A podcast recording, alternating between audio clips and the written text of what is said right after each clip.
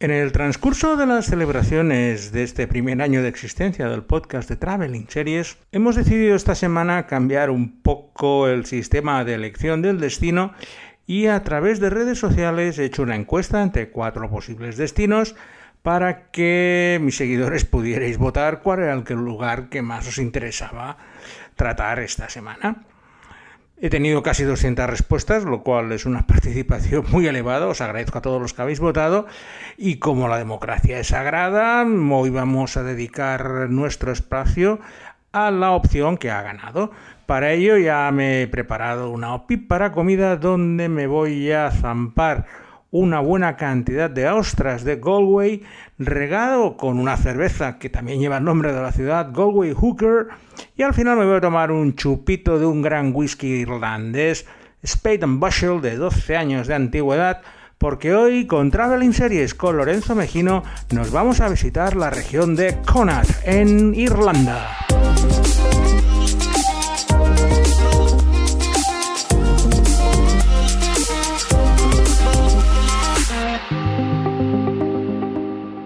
Connacht es la región más pequeña de las cuatro que componen la isla de Irlanda, que son Ulster, que es eh, lo que conocemos como Irlanda del Norte, más la zona de Donegal, que pertenece a Irlanda.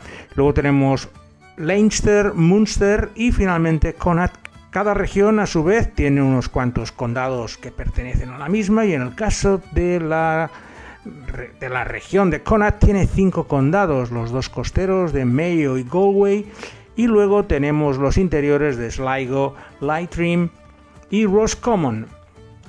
Todos los cinco tienen sus personales diferentes y están agrupados en lo que sería la región más pobre y más rural de toda Irlanda, pero es el lugar donde su lengua ancestral, el irlandés, que también es una lengua oficial del país y de la Unión Europea, se conserva con mayor número de hablantes y de hecho una de las series va a ser en irlandés para que podáis notar las diferencias. Connacht tiene una economía principalmente basada en la ganadería, en la agricultura y cada vez más en el turismo. Sus dos ciudades principales son Galway y Sligo, que no son muy grandes si las comparamos con Dublín o incluso con Cork o Belfast en el norte de Irlanda.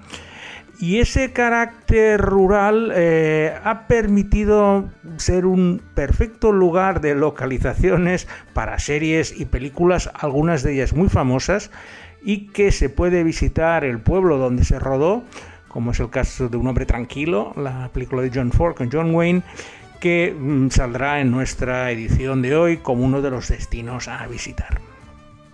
El inicio de nuestra ruta por Connacht va a ser Galway eh, es un lugar muy importante en las telecomunicaciones hasta hace pocos años, puesto que su aeropuerto de Shannon era el lugar más occidental para los aviones que querían hacer el viaje transatlántico y la etapa más corta era desde Shannon hasta Gander en Terranova, de la que ya os hablé en un eh, podcast anterior, porque era el tiempo más corto por encima del mar.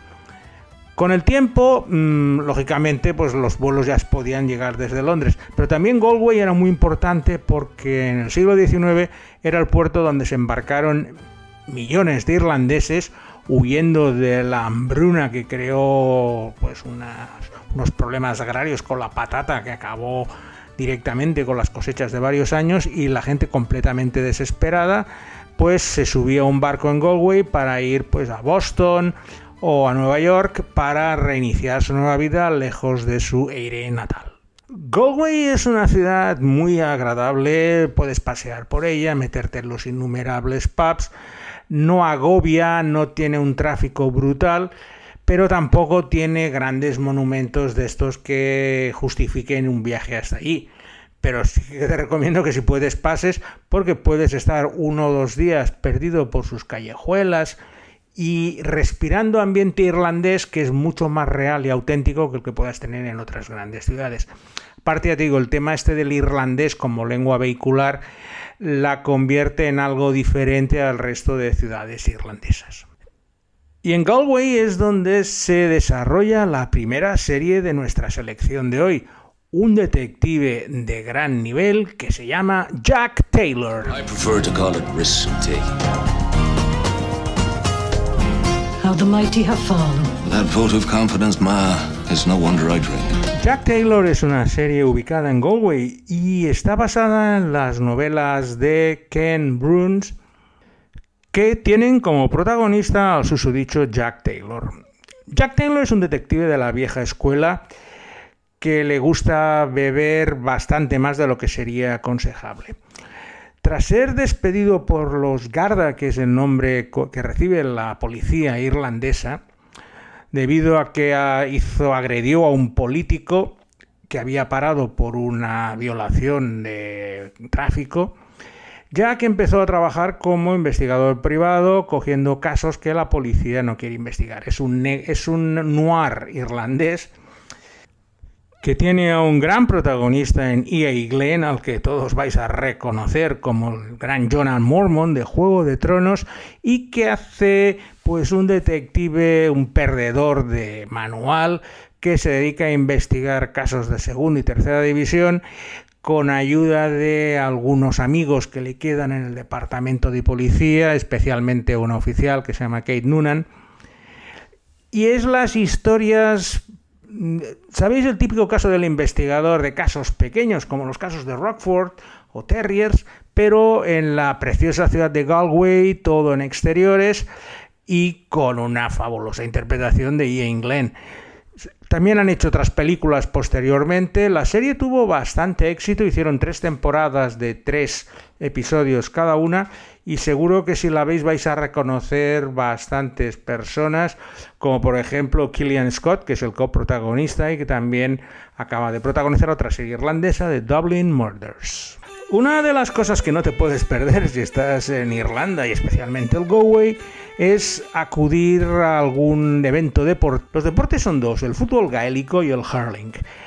Ambos se juegan en un campo de fútbol y son eh, deportes bastante extraños para nuestros gustos españoles. El fútbol gaélico es lo más parecido que hay al fútbol australiano, que es una derivación de este fútbol que llevaron los inmigrantes irlandeses a Australia. Y el hurling es una especie de, de fútbol con palos de hockey también, puesto que el objetivo en los dos deportes es meter gol en una portería de fútbol, que es lo que da mayor puntuación, y en caso contrario, pues rascar algún punto colocándolo entre los postes superiores. Son deportes bastante, bastante violentos, con contacto, y aparte tenéis que pensar que suelen jugarse en circunstancias meteorológicas bastante, complicadas. Recuerdo que he tenido la suerte de que me invitaran a asistir al mayor acontecimiento de la vida irlandesa de todo el año, que son las finales All Ireland, tanto de fútbol gálico como de hurling se celebran en el templo de los dos deportes, que es el estadio Croke Park en Dublín, y asisten más de 80.000 personas a ese domingo donde se juegan las dos finales, primero hurling y luego fútbol gaélico. Recuerdo que el día que estuve ganó... Era finalista uno de los cinco condados de Connacht, Mayo, pero perdió con el condado de Kerry, que es el más laureado. El ambiente es impresionante porque se trasladan casi todos los habitantes de los condados. Tenéis que pensar que los condados son bastante pequeñitos. Eh, solo en Connacht hay cinco condados, tienen 500.000 personas en toda la región, pues ya os podéis imaginar la cantidad de gente que se puede desplazar todo el condado y cabría tranquilamente en el estadio cuando llegan a las finales. Si alguna vez estáis por Irlanda, ver un partido de fútbol gaélico o incluso de hurling, que es bastante más pintoresco, es una de esas actividades que los fines de semana eh, te pueden entretener y te van a permitir entender mucho de la idiosincrasia irlandesa.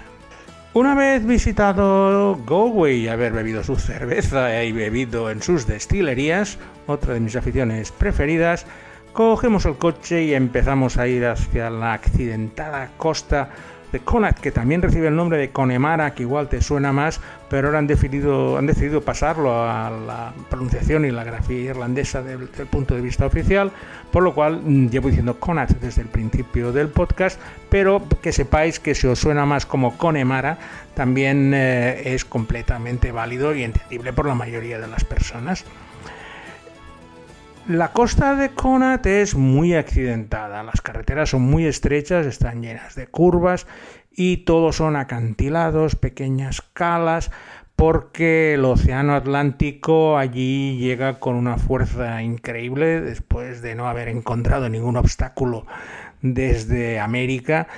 Y eran muy habituales los naufragios en esa región por barcos que iban a la deriva y eran empujados contra las rocas un poco como pasaba en Cornualles y eh, los lugareños pues se dedicaban a saquearlos. Y en uno de estos pueblecitos de lo, pesqueros del oeste de Irlanda es donde se desarrolla la segunda serie de nuestra selección de hoy y es Single Handed. I never heard my mother mention a brother called Sean. He's 10 years old. He sent away to an industrial school. I never mentioned again. I know what he did to you, Sean. This is about family. Suspect. Single-handed es la historia de Jack Driscoll, un policía que vuelve a la ciudad donde nació, en la costa oeste de Irlanda, para hacerse cargo del puesto de policía de su padre que se acaba de retirar. Pronto empieza a encontrar que la corrupción del departamento de policía y de sus compañeros es bastante elevada y de forma individual, ese single-handed a que hace referencia el título de la serie, se va a enfrentar a todos sus compañeros para intentar limpiar el, honor del cuerpo, aunque ya os podéis imaginar que su padre pues tenía alguna cosa que ver al respecto. Es un noir también un poco en la estela de Jack Taylor, se ve que en esta zona les encantan estas eh, historias negras y de corrupción, muy bien interpretado por Owen MacDonald como el sargento Jack Driscoll y que hasta que se hizo Love Hate en Dublín tenía la fama de ser la mejor serie irlandesa de la historia porque reflejaba la perfección esa costa tan abrupta del oeste de Connacht y los casos eran dentro de eso que llamamos el crimen con vistas y te permitían hacer eh, unas excursiones más alejadas de la capital, que era lo que salía casi siempre en todas las series. Single Handed tenía una estructura extraña, porque de hecho eran casi películas, cada año hacían una miniserie de dos episodios, que es hicieron los tres primeros años, y casi siempre lo estrenaban el 1 de enero, y en la cuarta temporada ya hicieron una historia más larga, con seis capítulos porque también eran tres películas. O sea, si queréis considerarlo, son como seis películas de 90 minutos que solían partir en episodios. Cada película es un caso independiente, sin continuidad, y sobre todo iban cambiando los paisajes maravillosos de Connacht. La siguiente parada en nuestro viaje por Connacht es un lugar muy curioso que va a ser la verdadera envidia de los cinéfilos. Es el pequeñito pueblo de Conk es el lugar donde se rodó la gran película de John Ford, Un hombre tranquilo con John Wayne, y pasear por Conk es revivir el rodaje de la serie. De hecho, si entras en el pub local, está lleno de fotos de John Wayne, Maureen O'Hara y el propio John Ford rodando en la serie y tomarte una cerveza en el lugar donde se rodó Un hombre tranquilo, pues no deja de ser un placer que me encantó tomar en aquella ocasión. Otra de las atracciones principales de Connemara es su parque nacional, uno de esos lugares idílicos llenos de lagos, cascadas, ideal para caminar y que es uno de los lugares donde se rodó la tercera serie que os vamos a hablar hoy. Una serie que en este caso sí que está completamente hablada en irlandés. Me estoy refiriendo a Anne Brontanas, The Gift.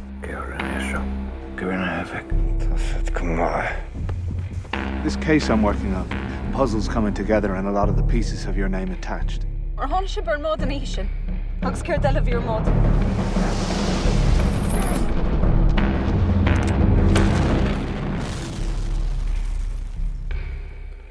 Que Anne Brontanas, o como llaman en inglés The Gift, el regalo, es la historia de JJ, un especialista en explosivos para la minería que vive en Canadá y que vuelve a su pueblo natal, un pequeño puerto pesquero en la costa de Connacht, para asistir a las exequias de su padre, el propietario de la empresa de transformación pesquera que emplea a casi toda la población de esa remota zona irlandesa. Su madre le obliga a quedarse para hacerse cargo del negocio familiar que está en una gravísima situación económica por las deudas que su hermano ha contraído con todos los indeseables de la zona, incluyendo el banco local. JJ es voluntario en el servicio de rescate marítimo y una noche mientras él y su hermano salen en una misión de rescate de un barco en apuros, se encuentran de forma inesperada en la cubierta del barco un cadáver y una verdadera fortuna en drogas, que deciden quedarse para intentar resolver sus problemas. Ya os podéis imaginar que este descubrimiento les va a cambiar la vida a los tres personajes que estaban en la misión de rescate, los dos hermanos y un inmigrante polaco que trabaja en la factoría pesquera, entrando en una espiral de acontecimientos que les va a desbordar por completo en los cinco capítulos. La historia es una verdadera delicia, es otro, es otro noir detectivesco, un thriller, pero al estar en un lugar tan remoto y ser todo hablado en irlandés, le da una autenticidad que no tiene ninguna de las otras series, aunque la última ya os puedo avanzar que es una verdadera maravilla. Ambrontanas es la demostración viva que se pueden hacer buenas series en lenguas minoritarias y conseguir con ello que culturalmente la gente, la poca gente que aún mantiene esa llama viva, se puede identificar con historias de su región, en este caso de este pueblecito pesquero, que se encuentra perfectamente reflejado en los cinco capítulos que duró esta serie irlandesa. Se han hecho otras series eh, también en irlandés en la zona, como es el caso de Anne Klondike, que es la historia de unos mineros irlandeses que emigran a Estados Unidos y está casi toda en irlandés, pero ninguna ha llegado al nivel de Ambrontanas. Los amantes de las caminatas de largo recorrido tienen en Irlanda uno de los mejores lugares para realizar, ya que hay un sendero, el Wild Atlantic Way, que recorre 170 kilómetros desde Donegal al norte de Irlanda hasta el condado de Kerry. Nosotros lo vamos a hacer en dirección contraria. Saldremos de esta zona del condado de Mayo, donde hemos tenido estas dos últimas series, que es el condado costero, y seguiremos andando por este Wild Atlantic Way hasta llegar a la segunda ciudad en importancia de Connacht, que es Sligo. Sligo es una pequeña ciudad de provincia, irlandesa, anodina y sin muchas cosas que ofrecer, pero que ha sido el escenario donde se ha desarrollado una de las mejores series que se han estrenado mundialmente en el año 2020. Una verdadera maravilla que llegará el mes de junio a España y que se llama Normal People. You don't want to touch me, but you get to dictate who else does. They don't really think that's what's going on here. What is it then? They did used to think that I could read your mind at times. I don't know, maybe that's normal. It's not. Normal People es la adaptación de un bestseller escrito por Sally Rooney que sigue la relación entre dos adolescentes, Marianne Sheridan y Connell Waldron, que se conocen en el Instituto de Sligo en los últimos años de adolescencia y empiezan una relación intermitente a lo largo de los años que les va a llevar tanto al Trinity College de Dublin como a lugares como Suecia, Italia, pero siempre con las raíces en Sligo, que es donde nació ese amor. Es la historia de una relación hecha con una sutilidad increíble, con dos actores debutantes que están impresionantes, tanto Daisy Edgar Jones en el papel de Marianne que se ha revelado como una actriz increíble, como su compañero Paul Mescal, otro debutante que mantiene la tensión en todo momento en la pantalla y cuando estás viendo Normal People vas a tener la sensación de que tuve yo de ver una historia extraordinaria de gente ordinaria. Su director Lenny Abrahamson hizo una gran película se llama The Room y es una serie que tenéis que ver porque es difícil explicar las sensaciones que os puede dar esa relación aparentemente anodina entre dos adolescentes de un pequeño pueblo irlandés, pero que está hecho con una sensibilidad que yo no he visto en muchos años y de hecho el éxito que está teniendo en todo el mundo, que ha lanzado la popularidad tanto a Daisy Edgar Jones como a Paul Mescal, solo hace que prever que va a ser una de las mejores series de 2020. Por lo menos en mi caso ya va a estar en las listas de forma casi segura. Y con este paseo por Sligo y recomendando esta maravillosa Normal People que llegará el mes de junio en Stars a España, no tengo nada más que agradecer a Alberto Laya que hoy ha perfeccionado sus conocimientos de la lengua irlandesa, aparte de encontrar los cortes para las mezclas de sonido.